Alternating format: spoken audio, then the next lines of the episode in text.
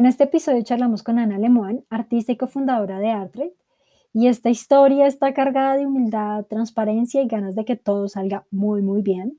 La primera vez que Ana estuvo en FOCAP eh, fue en el 2018, en junio, y compartió con nosotros esas primeras cagadas de los dos años iniciales de Artrade. Y hoy nos volvimos a sentar a hablar sobre estos errores que han seguido después de, de estos años y con los que han aprendido un montón y con los que han muerto y vuelto a nacer con su emprendimiento. Así que espero que disfruten este episodio y si les gusta, les llama algo la atención, porfa, compártanlo en sus redes o algún amigo. Espero que lo disfruten.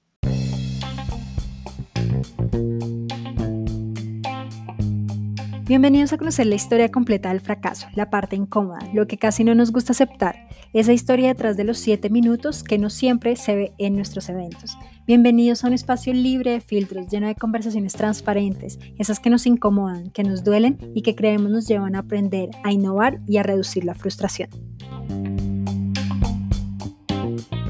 De la investigación que hiciste para tu tesis fue que salió ese bichito interno de qué voy a hacer cuando yo salga de esto. Exacto, sí, como que voy a hacer cuando, cuando salga de la universidad y de qué voy a vivir, porque sí, como que es, una, es un tema súper recurrente cuando uno decide estudiar arte. O sea, que yo lo que pensaba era, pues es que un abogado, o si alguien que decide estudiar derecho, no le preguntan en cada reunión familiar de amigos, lo que sea, ¿Y qué vas a hacer a nivel profesional? ¿Y si tienes trabajo como artista? ¿Y cómo vas a vivir? O sea, nadie te pregunta, o sea, ya asumen que ese egresado de Derecho del Rosario, de donde sea, va a tener un trabajo. En artes no pasa eso, o sea, literal es como los tíos lejanos y eso, que de verdad no saben nada. Y uno, ¿cómo hay que estás estudiando? Y uno, arte. Ah, y ¿y qué, qué, vas a hacer cuando te gradúes? es sí. Entonces, y lo cierto pues es que sí hay como una amplia posibilidad y cada vez lo es más. A nivel profesional, los artistas cada vez tienen mucho más campo de acción. Aparte porque todo lo que, lo que se mueve a nuestro alrededor cada vez es más visual. ¿Sí? Finalmente por eso Instagram hoy día pues es la, así que de las plataformas y bueno, TikTok ahorita que también está como súper en auge, si tú te das cuenta son 100% visuales, o sea, TikTok más aún, así que ni hay textos, nada. Entonces, es, ahí hay un trabajo gigante que es como el trabajo del artista también ver cómo creativamente puede utilizar esas plataformas que son visuales. Claro. Y ¿Cómo fue el inicio de, de, de Artray? Cuéntame ya cómo fue antes de que salieras o fue apenas, o sea, te graduaste el diploma y empezaste a pensar y, a cranearlo o ya un poquito antes, ¿cuáles eran tus expectativas inicialmente con, con este trabajo? Sí, bueno, ahí ya empezamos a entrar en el, en el campo de los Focaps. Entonces ya empezamos a adentrarnos en el, en el campo de, las embarradas. Pero bueno, ahí, bueno, tú, tú que conoces la historia, ahí estábamos con Nico. Nico estaba en, pues inició como mi socio y en ese momento claramente mi novio. Y la idea, o sea, yo desde antes de la tesis ya había empezado como a, me acuerdo que no pasé inglés eh, en la universidad y que era un requisito para empezar tesis. Entonces, tuve un semestre en donde no trabajé, en donde no estudié y trabajé con mi papá durante ese semestre. Y ahí trabajando con mi papá y demás, también surgió, iba surgiendo como la idea de montar esta empresa. Le contamos a mi papá y mi papá dijo que, que listo de una que él nos apoyaba y fue como nuestro primer inversionista, entre comillas, obviamente de Family, Friends and Food. Y el, ahí empezamos a mirar como todo el tema de, de la plataforma, ¿sí? De cómo íbamos a hacerlo y demás. Después ya ahí empecé la tesis y empecé a hacer la tesis al tiempo que hacerlo de Art que también estuvo como súper interesante porque era ver y evaluar y aprender un montón de cosas del proceso de la tesis, porque igual en ese momento yo solo había hecho cosas artísticas y no nada como una, sí, como una investigación teórica, o sea, la última investigación teórica que había hecho había sido para graduarme del colegio, que nada que ver. Entonces ahí pedir también un montón de ayuda de, para aprender a leer los datos, para aprender a hacer las encuestas, para aprender a analizar eso, para aprender incluso a escribirlo, porque yo no tenía ni idea de que, por ejemplo, eso tocaba escribirlo en tercera persona. Entonces, como esos pequeños detalles que uno a veces no tiene en cuenta. Y de ahí ya empezamos a trabajar como en la plataforma. Mi papá hizo esta primera inversión de la página, que fue un gran error, porque nosotros en ese momento, claro, no hicimos ni MVP, nada. O sea, nosotros no, no teníamos ni idea de eso. Y pagamos como la página más cara porque mi papá dijo, no, esto tiene que ser grande desde el comienzo. Y nos fuimos con los señores más duros que le hacen las páginas al periódico El Tiempo y demás que los conocía mi papá y listo, vámonos con ellos, vamos a hacer la página. Claro, la página quedó perfecta tal cual como yo me la imaginaba, pero ya en el proceso de la, como el diálogo con, con los clientes, en ver el cómo interactúa la gente, pues se volvió un complique porque eso era mandado a hacer, era una plantilla hecha para nosotros y cambiarla y modificarla pues es prácticamente imposible. Te tocaría pagar otra vez para modificar y todo. Claro, ¿no? Cada cambio nos costaba un ojo de la cara. O sea, fuera todo que ya nos había costado un montón sacar la página, cada cambio pues era absurdo y fue como, pues nada, ni modo. Y de ahí ese fue como una gran como embarrada que aprendimos de que, claro, uno a veces le tiene mucha fe a las ideas, afortunadamente Arte sigue, sigue en pie, tal vez no en la página, pero sí la, la, como la idea. Eh, pero claro, o sea, no, y no, uno no puede salir así y pagar un montón de plata sin antes haber por lo menos probado que alguien quiere comprar el producto, o alguien quiere interactuar o alguien quiere, sí. Entonces, eso fue como, como del, de lo primero, así como las primeras grandes cagadas que nos costaron pues bastante plata. Cuando le contaron esta idea a tu papá y que tu papá dijo como esto hay que hacerlo grande, eh, ¿cuál era la expectativa tanto de tu papá para invertir y de, y de ustedes dos para, para meterle con toda, como no para hacerlo desde pequeño un poquito e ir probando, sino ya de una? O sea, ¿qué, qué tenían en la, qué tenías en la cabeza? Eh, ¿Cuál era tu pues mayor expectativa?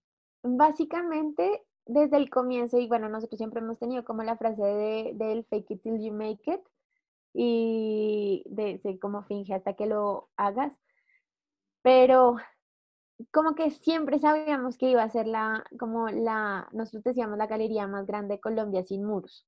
Al comienzo era un tenía un, unos lemas bastante como, vamos, revolución del arte y así, que ya después poco a poco se ha ido eh, como volviendo más amigable.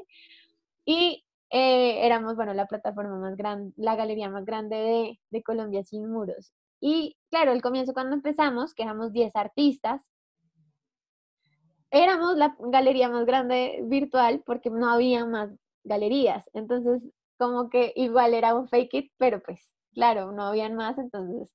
Y así poco a poco, pero sí como que desde el comienzo decíamos, esto tiene que ser muy grande, aparte porque eh, investigábamos un montón sobre otras plataformas a nivel internacional. En ese momento, yo no sabía, hasta hace poco que tuve una conversación con, con Pablo Duarte, que es de, de Miami, es experto en, en, el mercado del arte, y básicamente en el 2014 acababa de nacer el mercado del arte digital.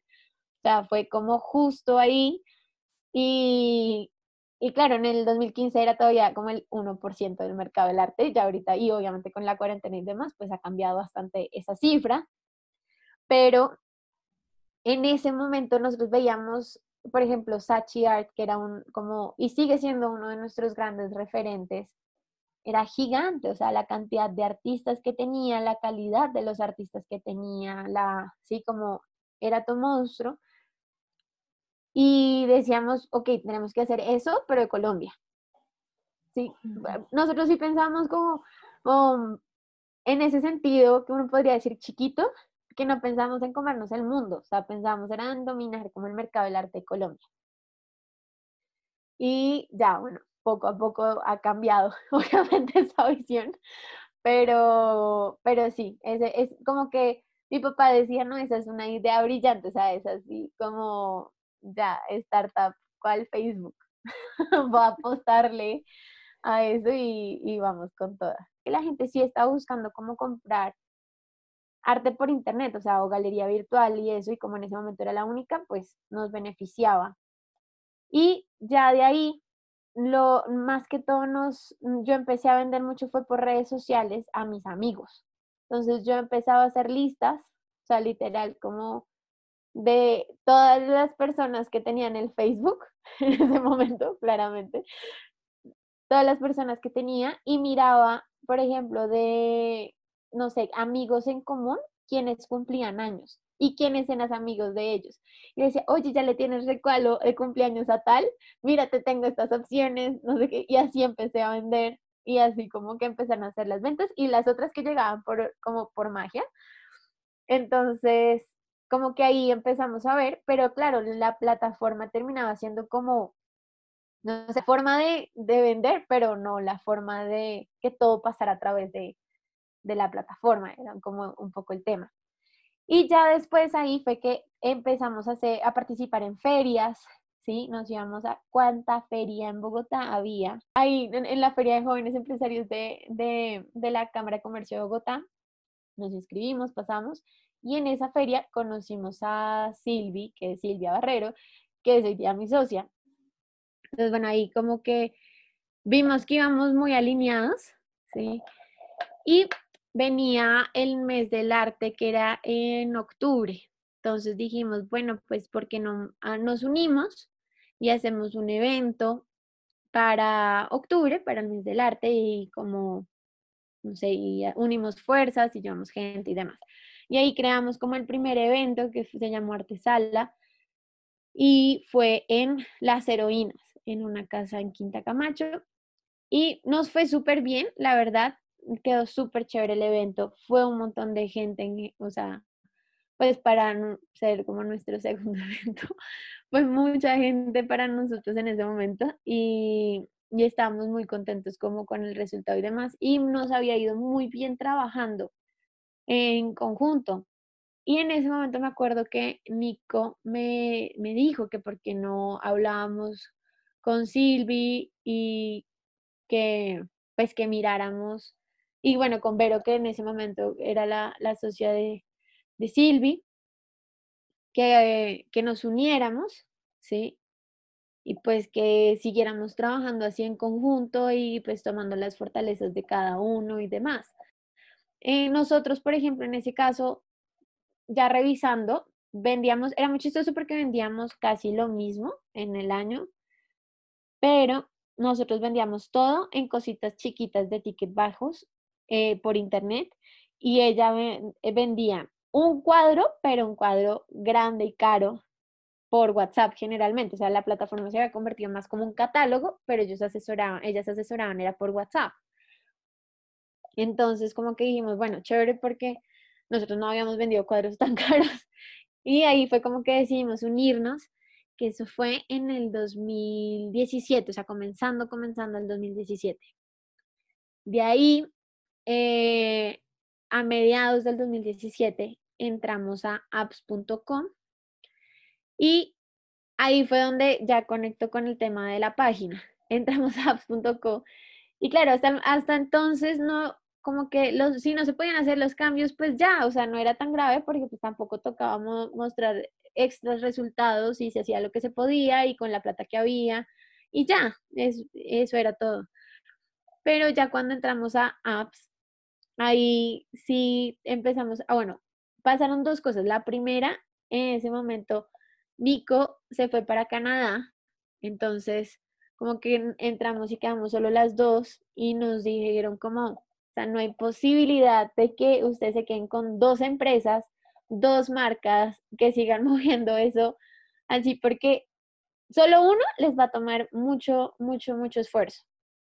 Entonces tienen que, enfocarse y decidir y ahí, bueno, afortunadamente teníamos un montón de asesores que hoy día siguen siendo súper cercanos a nosotras y nos ayudaron a, a todo, a estructurar mucho más el modelo de negocio, estructurar mucho más como el producto, o sea, como que estábamos haciendo y también a estructurar como todo ese tema de, de la sociedad y demás. Entonces en ese momento sale como Nico de la sociedad, ¿sí? Y eh, entramos a la sociedad del conexionista, ¿sí? Pero la marca siguió siendo Artry y esa fue como un poco de la unión, que ahí yo creo que siempre, siempre es importante y como un gran aprendizaje de, hay gente que ya sabe, ¿sí? O sea, hay gente que ya ha pasado por eso, hay gente que ya sabe cómo es todo el tema de los socios, sabe cómo debería hacerse una, una startup y cómo debería conformarse para la siguiente ronda. O sea, ya hay gente que ha pasado por eso, que ha salido mal, ha salido bien y ya tiene experiencia. Entonces también a veces buscar ayuda es súper, súper importante y que creo que espacios así como Fuck Up Nights y demás son esos espacios en donde uno escucha esos como esa experiencia de la cual uno ya puede aprender, igual que leer mucho, ver muchos videos, estudiar, porque hay, ya, ya, o sea, no, uno no tiene que inventarse la rueda, que es lo que dicen, y ya la gente ha pasado por ahí y pues lo ayuda uno. Entonces, eso también es súper, súper importante. Dime. Una pregunta, ¿cuándo fue, cuando les dijeron como, ok, se tienen que quedar con una sola, mm, con una sola empresa? Sí. Eh, ¿Cómo fue ese proceso? Porque me imagino que tanto tú como, como Silvi, eh, cada una quería quedarse con, pues, con lo que habían creado, ¿no? Obviamente ninguna se deshizo tanto, pero, pero no sé, ah, hubo un poco de ego ahí en este proceso o, o fue un poco más liviano, ¿cómo fue eso? Yo creo que fue bastante liviano, ¿sí? en, que, y también como muy, muy chévere como lo tomamos la posición, porque un poco lo hicimos desde, desde los datos, o sea, como lo más objetivamente que pudiéramos. Entonces, digamos, en ese sentido, el conexionista está mucho mejor organizado eh, tributariamente y contablemente. Por eso era mucho más fácil eh, abrir las, o sea, como acciones dentro del conexionista. Y por el lado de Artruit estaba mucho mejor la posición, eh, o sea, el posicionamiento de marca. Teníamos mucho más seguidores en ese momento en Facebook. O sea, como que tenía un montón de pros la marca de Artruit.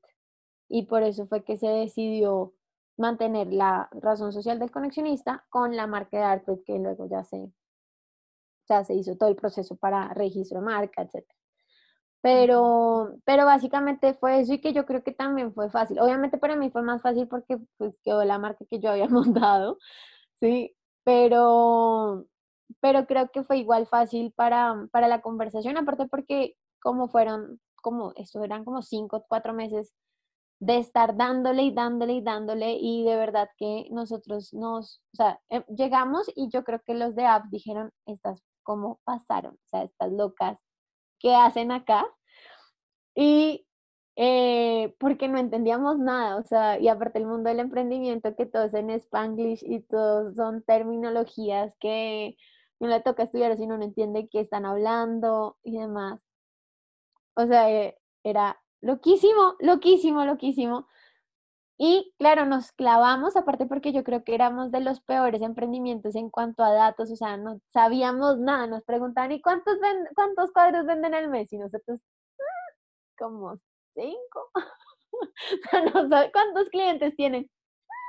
Como, o sea, no teníamos ni idea de nada, que ahí también eh, aprendimos cómo ir poco a poco a, a, medir los datos, a, pues sí, a, a ver ese valor en los datos para tomar las decisiones y todo, pero pues éramos un desastre. Y nos clavamos y de verdad pasábamos derechos semanas, esto fue crisis de emocional, de salud, o sea, fue la locura. Y de ahí, pues claro, ya pasar y el siguiente año tener una empresa de verdad, por así decirlo, una empresa que estaba facturando muchísimo más, o sea, habíamos triplicado la facturación con respecto al año anterior, teníamos muy claro para dónde ir, cómo, o sea, cómo, qué hacer.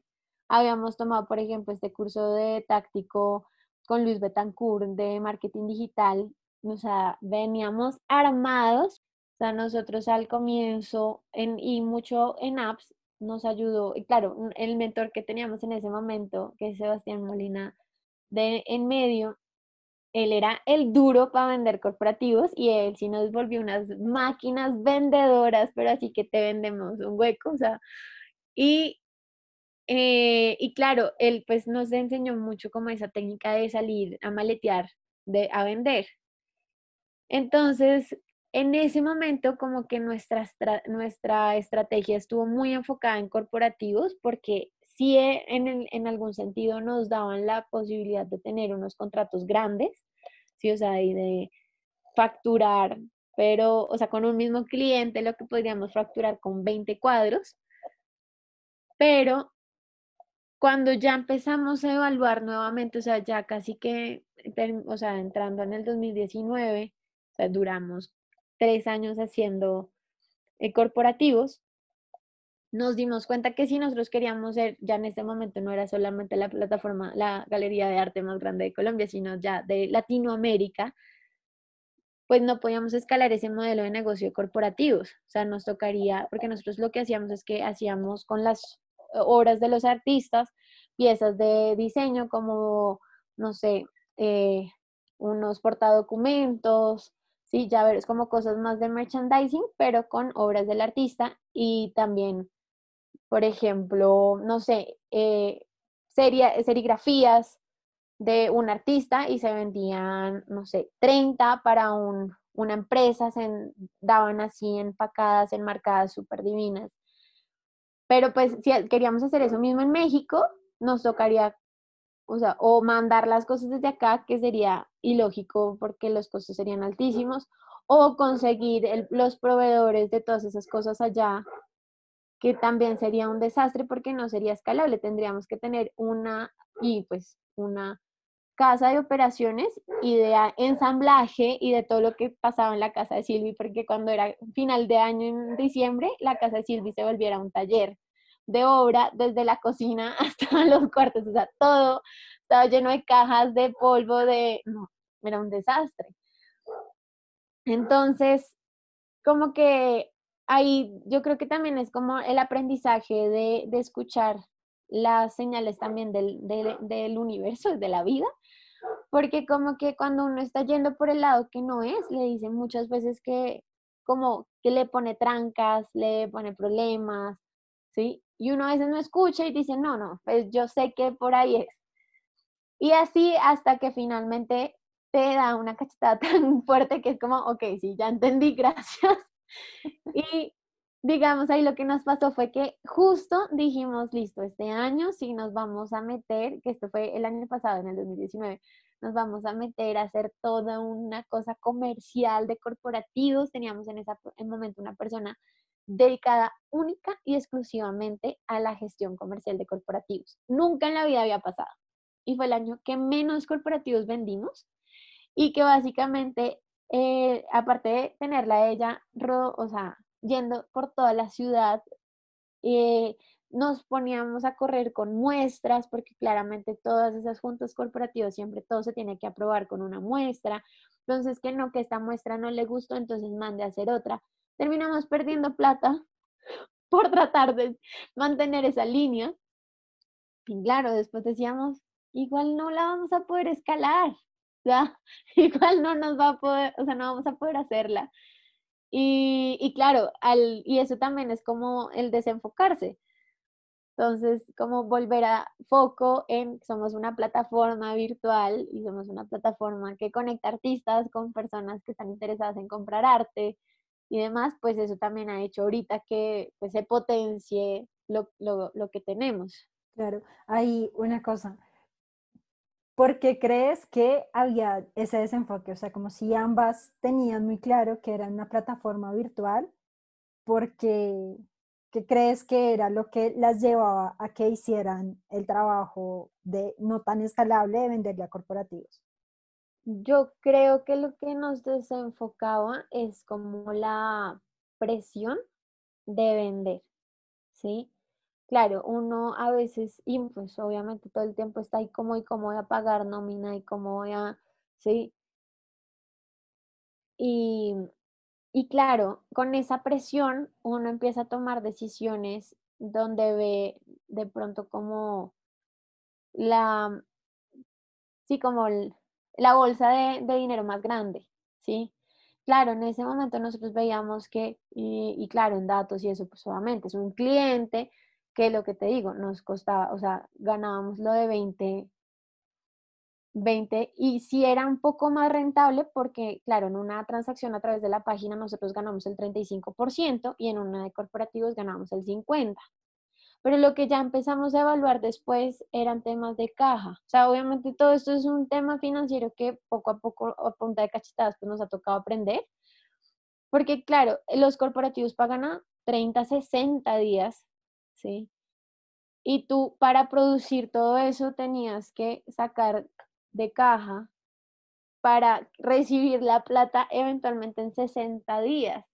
O sea, era un absurdo. Es más, sufríamos porque decíamos, no, nos tocaba un cliente súper grande y éramos como, ok, si no sale ese cliente, básicamente tenemos que sacar, o sea, no sé cuántos millones de pesos para poder pagar, para hacerlo. Sí, claro, facturaríamos tres veces más, pero daba igual, ni con factoring, ni con nada, seguía siendo igual tan rentable. Pero yo creo que era eso, como ese afán de, de, de vender, de ver facturación, de... Sí, como ahí sí sería un poco como un vanity metrics, porque finalmente no, no, nos, no nos estaba llevando para el camino que queríamos, sí, pero sí nos estaba dando facturaciones altas, que no siempre solo buscar facturar, facturar y vender y vender va a hacer que uno vaya por donde tiene que ir. Y empezamos a ver, a hacer como ese cierre y ese análisis de qué había pasado financieramente en corporativos. Y ahí fue donde nos, nos empezamos a dar cuenta cómo nos fuimos a pérdidas. O sea, ¿qué, qué es esto? ¿Qué oso? O sea, no terminamos teniendo pérdidas en, esos, en todos esos contratos que habíamos hecho. Y, claro, después de descontar todos los gastos de, de, representación de esa persona comercial y todo, éramos como, ok, no, esto no va. Ahí, bueno, justo habíamos tenido todo el proceso de Shark Tank. Y de ahí ya empezar a, o sea, ya con, como bueno, con la inversión de Andrea, que entró y demás, y ya con todo el proceso de conversar con ella y de hablar con las personas de Rocker y, y demás, y de ver esto como, esto puede ser es a nivel mundial y no a nivel solamente Latinoamérica y que estamos pensando muy chiquito, como que dijimos, ok, nos toca volver a mirar para dónde vamos, qué es lo que estamos haciendo, cuáles son las decisiones que vamos a tomar este año. Y de ahí otra vez casi que borrón y cuenta nueva, por, eh, por así decirlo, porque era como volver a enfocarse solamente en lo que podemos hacer escalable. Y que digamos ahí un poco como, por ejemplo, Jeff Bezos lo hizo con Amazon antes de recibir la, la inversión de un, de un, millón de dólares, creo que era un billón, ya no me acuerdo, pero bueno, eh, de que era como organizar la casa. Y es como, ok, ¿cómo vamos a tener todos los datos organizados para poder medir exactamente todas las acciones que hacemos? ¿Cómo vamos a empezar a automatizar las funciones que tenemos? Vamos a mejorar también ese producto, seguir midiendo obviamente cada vez más el, el embudo de conversión. Pero todo ese proceso como que no lo hubiéramos podido hacer si hubiéramos seguido concentrados en corporativos y tratando de conseguir clientes de millones de millones, cuando hoy día estamos cerrando lo mismo solamente por la página. Entonces... Eso, eso que acabas de decir me recuerda a mi trabajo anterior. es como, parecía que me lo estuvieras diciendo, lástima, ya no trabajo allá. Pues es que una vez es como que no se da cuenta, pero por ese afán de vender. Ajá. Claro. Es eso. Es ese entonces, afán si no, si no, o sea, por ese afán de vender, una vez no, no desarrolla mejor el negocio en la esencia y, la razón por la que nació el negocio. Claro. Exactamente. Claro, nosotros, y, digamos, ahí también nos sirvió mucho como todo el proceso que, que hemos tenido con Andrés y Fuentes, que es nuestro, nuestro otro inversionista. Él es 100% digital, o sea, él sí es solo digital. Y él fue el que nos dio eh, todas las asesorías, digamos, cuando estuvimos en Capital Tech, de toda la parte digital. Entonces, ahí, por ejemplo, de producto y demás, yo aprendí muchísimo de entender que, claro, uno está acostumbrado un poco que en corporativos, o, y yo creo que eso también pasa de pronto un poco en Latinoamérica y que por eso hasta cierto punto nos ha ayudado ahorita todo el tema del coronavirus a los emprendimientos digitales. Finalmente uno sí está muy acostumbrado a tener un contacto con alguien, a tener, sí, como un soporte, tener, o sea, no sé, necesito tal cosa, bueno, voy, hago todo el plan de ir al centro comercial de toda la tarde para ir a comprarlo. a mí me pasa a veces, yo compro mis marcos en Falabella y yo sabía, bueno, todos los domingos tengo plan, teníamos plan de ir al cine con mi papá, pues yo sabía que los domingos iba y compraba mis marcos a Falabella, ya. Pero si los necesitaba antes, era un camello buscar tiempo para ir a Falabella y ahorita solamente si los necesito, los pido por la página de internet y ya está.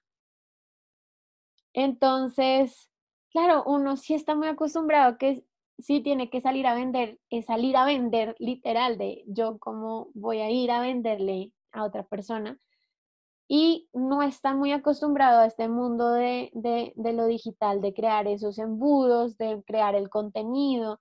Finalmente es como lo que, como una forma de, yo, yo lo que he pensado y he visto con todo esto es que la tecnología termina siendo como una extensión de uno mismo como que no hay que pensarlo diferente ni como otra herramienta, sino como una extensión de uno mismo. O sea, lo mismo que yo puedo hablar con las personas en persona, pues podemos hacerlo también digitalmente.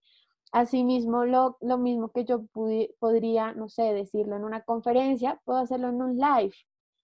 Lo mismo que yo puedo, no sé, eh, decirle a la gente que me cruzo, puedo hacerlo a través de Instagram. Realmente Artre ha nacido como tres veces. La vez que la crearon, la vez que la volvieron, se unieron y, reestructuraron y, y, lo hiciste con Silvi y luego a final del año pasado, principios. Literal. ¿Cómo ha sido este, o sea, qué piensas de, de que haya nacido tres veces? No sé si pudiste en algún momento sentir que al pensar de que tenía que volver a nacer como, como que, como una impotencia de por qué otra vez, como que no, porque otra vez no, no le he podido llegar a lo que es. No sé si me hago entender. Mm, sí, sí te, sí te entiendo, pero sabes que en cierta manera no es como la impotencia, sino por el otro lado es más como otra esperanza que yo creo que cuando uno está yendo y caminando hacia el lado que no es y lo que te digo, que el mundo igual te está mandando señales y mala onda y cachetadas y o sea, tropiezos y olas de tsunami y demás, que uno sabe que por ahí no es y aparte porque uno le duele, o sea, digamos, a mí cuando estoy estresada me duele la barriga, me va súper mal, me dan mareos, o sea, entonces, hasta físicamente uno lo siente. Entonces, eso como que poco a poco también lo hemos ido aprendiendo, como de, de tener esos, esos niveles de, de energía. digamos, nosotros somos como muy, no sé si es, se llama esotéricas en ese sentido, como con Silvi, como de las energías y de todo, que yo creo que eventualmente eso va a ser muy normal, pero ahora yo me acuerdo que en Capital Tech les decíamos a los asesores, es como, es una señal del universo, y eran como, ay Dios, señores que se lo ven en Excel, ¿cómo me van a decir que esto es una señal del universo? y, pero claro, nosotros sí, sí lo sentimos un poco así, porque de alguna manera cuando tú estás haciendo las cosas que quieres hacer, cuando estás trabajando en lo que amas, pues no te va a dar, ¿sí? Un soponcio, ¿sí? Pues obviamente no van a dejar de existir los problemas y no van a dejar de existir como esas cosas que uno soluciona, pero como que todo fluye, o sea, no están esos bloqueos tan fuertes que uno a veces siente que, de que no anda. Entonces, como que siempre que llegamos a ese punto, era porque realmente todo estaba mal. O sea, digamos, cuando fue todo el tema de, de, de como del break literal de la separación de Arthur y del conexionista, Nico, bla, todo, era un desastre, o sea, ¿sí?